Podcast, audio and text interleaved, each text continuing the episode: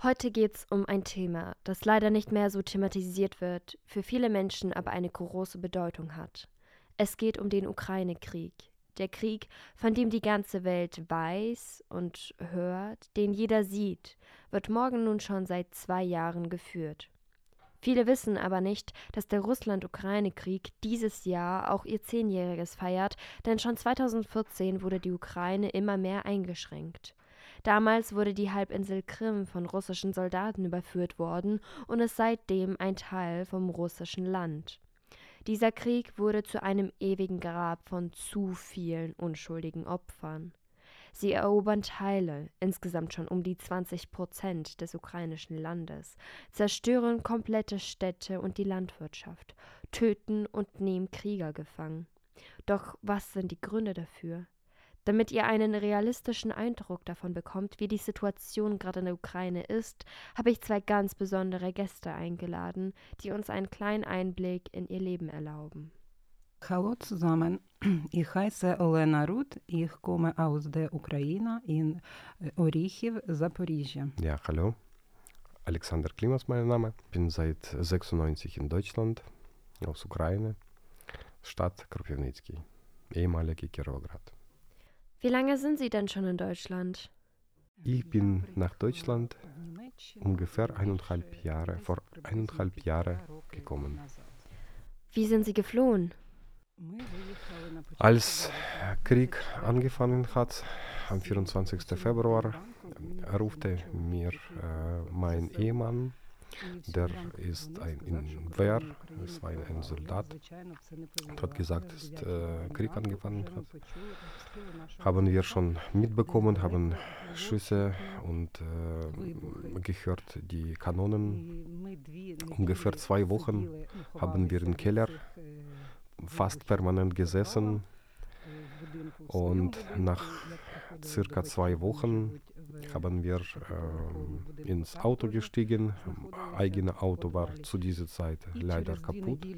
Wir haben benutzt äh, von bekannten Auto und äh, zur Großstadt Zaporizhia rausgefahren.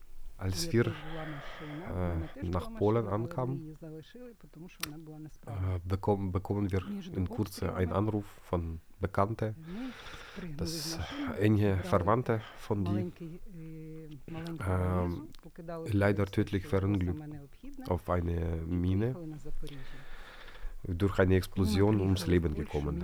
Dann haben wir verstanden, wir müssen unsere Zukunft erstmal in weitere Ausland planen und in wirklich sichere Ort uns tun. Da ich äh, zwei Kinder habe, dann haben wir weitergefahren. Da wir einige Bekannten hatten in Deutschland, haben wir weiter nach Deutschland gefahren für äh, weitere zukünftige sicheres äh, Leben und äh, mit, mit, Hoffnung natürlich, dass Krieg irgend vorbei ist in der Ukraine. Was haben Sie gefühlt, als Sie fliehen mussten und die Heimat zurücklassen mussten? Und was fühlen Sie heute? Als wir nach Deutschland kamen, waren wir natürlich in Verzweiflung, weil die Sprache war äh, ganz äh, neu und äh, fremd. Und wir haben verstanden, in erster Linie, wir müssen wie möglich schnell Sprache lernen, Arbeit suchen und ähm, uns weiter ins Deutschland, äh, deutsche Gesellschaft einleben. Und dazu haben wir natürlich große Sorgen äh, gehabt äh, gegenüber unserer Familie, unseren Verwandten, unsere Eltern. Eltern von Elena haben auf gar keinen Fall äh, wollten äh, Stadt Oriche verlassen. Die wollten äh, einfach dort bleiben, wo die geboren waren. Es wird deutlich gemacht. Es gibt kaum eine Familie in Ukraine, die einen Verwandten nicht verloren hat, auf ein oder auf andere Art und Weise. Erzählen Sie mir doch ein bisschen was über Ihre Heimat. Der Stadt Orichev äh, hat sehr lange historische Bündnis zu Deutschland. Waren viele deutsche Familien als Entwickler äh, der Stadt Orichev. Zum Beispiel Bürgermeister Jansson. Ähm, und äh, die Kontakt zu Deutschland ist spürbar gewesen über alle diese 300 Jahre. Äh, sehr bedeutende historische Gebäude äh, war die Villa von Jansson. Die war sogar über Zweites äh, Weltkrieg überlebt und alle historischen Gebäude waren in sehr gutem Zustand. Und leider durch diesen Krieg alle historischen Gebäude, auch diese Wiener, war in, beschädigt, zerbombt. Und ähm, ja, es ist ruiniert, fast der ganze Stadt. Äh, unsere Stadt hat sehr enge und lange Beziehungen zu Deutschland gehabt. Bei, in unserer Stadt gab es äh, sogar eine deutsche äh, Verein, Organisation Friedenthal. Über diese Organisation waren sehr enge Beziehungen zu Deutschland, sehr lange, und enge Beziehungen, Kontakten wegen unterschiedlicher Veranstaltungen und äh, tau, kultureller Austausch. Jeden Tag mit Hoffnung auf Verbesserung schaue ich auf äh, unseren Stadt über soziale Netzwerke, äh, rufe manchmal meine Eltern mit Hoffnung, das wird irgendwelche Verbesserung. Und leider, leider, es gibt keine Verbesserung und äh, Hoffnung gibt es immer noch. Aber tatsächlich in unserer Stadt, äh, es wird immer, immer mehr und mehr zerbombt. Es gibt fast keine einzige heile Gebäude.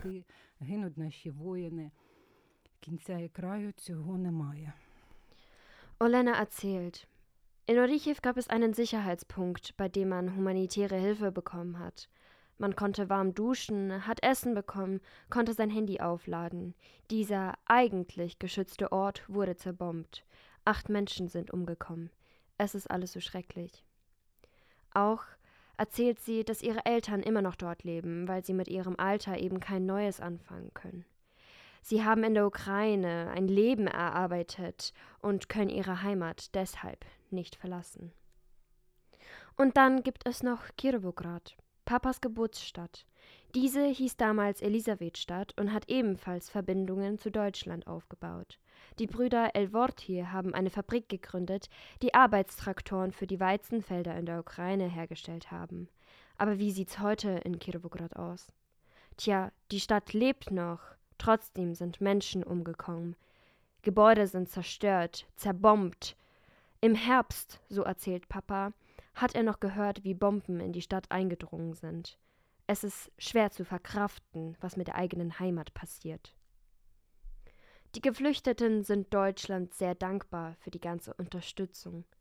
Sie geben uns und unseren Kindern das Gefühl von Sicherheit, egal ob gesundheitliche, mentale Probleme oder allgemeine Gedanken, die wir täglich mit uns schleppen, mit denen beschäftigt sich Deutschland und versucht überall zu helfen, wo man helfen kann. Trotzdem fehlt uns was. Heimat, Gefühl von, dass wir Ukrainer sind, Gefühl von unserem äh, tagtäglichen Leben und natürlich solche ähm, Institutionen wie Ukrainisches Kultur- und Bildungszentrum Folklore ermöglicht äh, durch unterschiedliche Aktivitäten das Treffen zwischen Leuten, Kontakt es gibt auch andere Organisationen, die das auch machen. Und äh, es ist natürlich schön, wenn die Leute sich treffen, wenn Gefühl von unserer Heimat da ist. Und ähm, das soll auch weitergeben. Was machen Sie in Deutschland, beziehungsweise welcher Berufung gehen Sie nach? Зараз я, знаходячись в Німеччині, вивчаю мову. Ходжу на посіщ... besuche ich Sprachkursen als Buchhalterin äh, in Ukraine. Würde ich gerne äh, weitere Bildung äh, machen hier in Deutschland und äh, natürlich arbeiten am besten für, äh, auf, auf meinen Beruf als Buchhalterin würde ich am Anfang gerne unterstützen und arbeiten bei ukrainischen Kultur- und Bildungszentren Volk OA, der seit einiger Zeit existiert in Stadt Ulm. Для початку я буду працювати в Українському культурному центру Folk.ua, який зараз е, знаходиться в місті Ульмі. Ja, jetzt darf ich ein bisschen mehr über unseren ukrainisches Kultur- und Bildungszentrum Folkoa erzählen. Mein Name ist Alexander Klimas, ich bin Musiker, Vater von sechs Kindern. Und äh, ich weiß, dass sehr viele Künstler und Lehrer gerade in Ulm und im Ulmer Raum befinden, äh, Raum befinden sich. Auch sehr viele Kinder, die brauchen Unterstützung, die brauchen auch äh, ihre Hobbys, ihre Aktivitäten weiter ausüben, was die haben in Ukraine gemacht. Tief sind äh, Tanz, Malunterricht, Yoga für Erwachsene, für Kinder, Boxtraining und ganz viele unterschiedliche Aktivitäten, was wir anbieten. Auf die Frage, welche Ziele man mit dem ukrainischen Kultur- und Bildungszentrum erreichen will, stand der Kulturaustausch an erster Stelle. Gemeinsame Projekte zu machen, Kindern ausbilden, etwas Nützliches machen, dass die Lehrer auch ihre Berufe, Berufe weiter ausüben, dass die Kinder ausgebildet in, in unterschiedliche Richtungen. Das ist unser Ziel. Und natürlich, unsere ukrainische Kinder sollen auf gar keinen Fall vergessen, dass die Ukrainer sind. Die müssen stolz sein, dass die Ukrainer sind. Die müssen ihre Traditionen und Kultur weiter pflegen, entwickeln vielleicht, dass die Kultur sich entwickelt. Sag mal so, Metamorphose. Es ist äh, ständige Wiedergeburt von unterschiedlichen kulturellen Richtungen. Äh, Kultur verwandelt sich. Die, jetzt gibt es Möglichkeit, wirklich eine, sag mal so, Verwandlung von Kultur auch da sein, weil äh, in jede kulturelle Richtung, das Malerei oder Tanz oder Musik, es gibt nicht, was ständig auf einer Ebene bleibt. Es ist immer etwas sich entwickelt. Und äh, wenn man Kulturenaustausch zusammenbekommt, dann entwickeln sich die Richtungen in neue, ganz interessante Phasen. Also die Austausch von diesen kulturellen Erfahrungen kann schon durchaus eine weitere Entwicklungsform darstellen. Das kann wirklich musikalisch oder im Bereich Kunst, Malerei, diesen Austausch von, von Kulturen, das finde ich sehr wichtig und kann schon ziemlich vieles bedeuten. Äh, bis jetzt äh, habe ich selber das als auf musikalischer Ebene erlebt.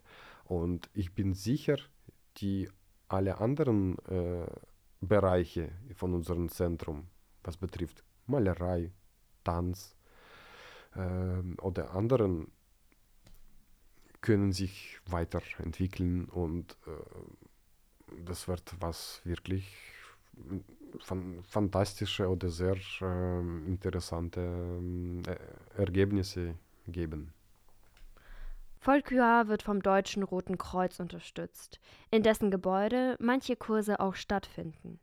Gerade ist deren Sitz aber im Haus der Nachhaltigkeit, in dem am kommenden Sonntag um 15 Uhr eine Veranstaltung stattfinden soll, um an den zehn Jahre anhaltenden Krieg zu erinnern.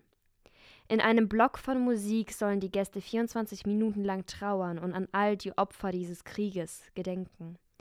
Auch werden Dokumentationsfilme über die Stadt Orichiv gezeigt, um den Leuten den Krieg bisschen näher zu bringen. Wir als Verein versuchen so viele Veranstaltungen zu organisieren, wie nur möglich ist, um Menschen auf uns aufmerksam zu machen.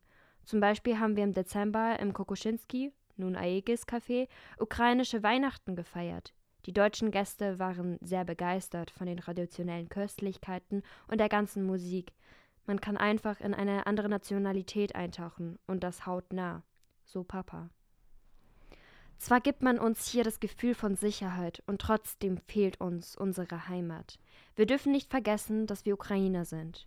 Um alle daran zu erinnern, beschäftigen wir uns in unserem Verein damit. Das sind Papas Schlussworte.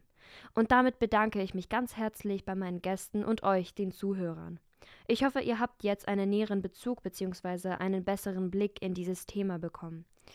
Vergesst nicht, dass es hier auch immer um Leben von Menschen geht diese gleichzeitig leiden und sich neu einleben müssen. Ich, Dasha, stehe hinter meiner Heimat, der Ukraine, und bin froh über die Möglichkeit, euch aufzuklären und euch darüber zu erinnern, was für schreckliche Taten auf der Welt ausgeführt werden. Slava Ukraine, Gerojem Slava. Radio Free FM.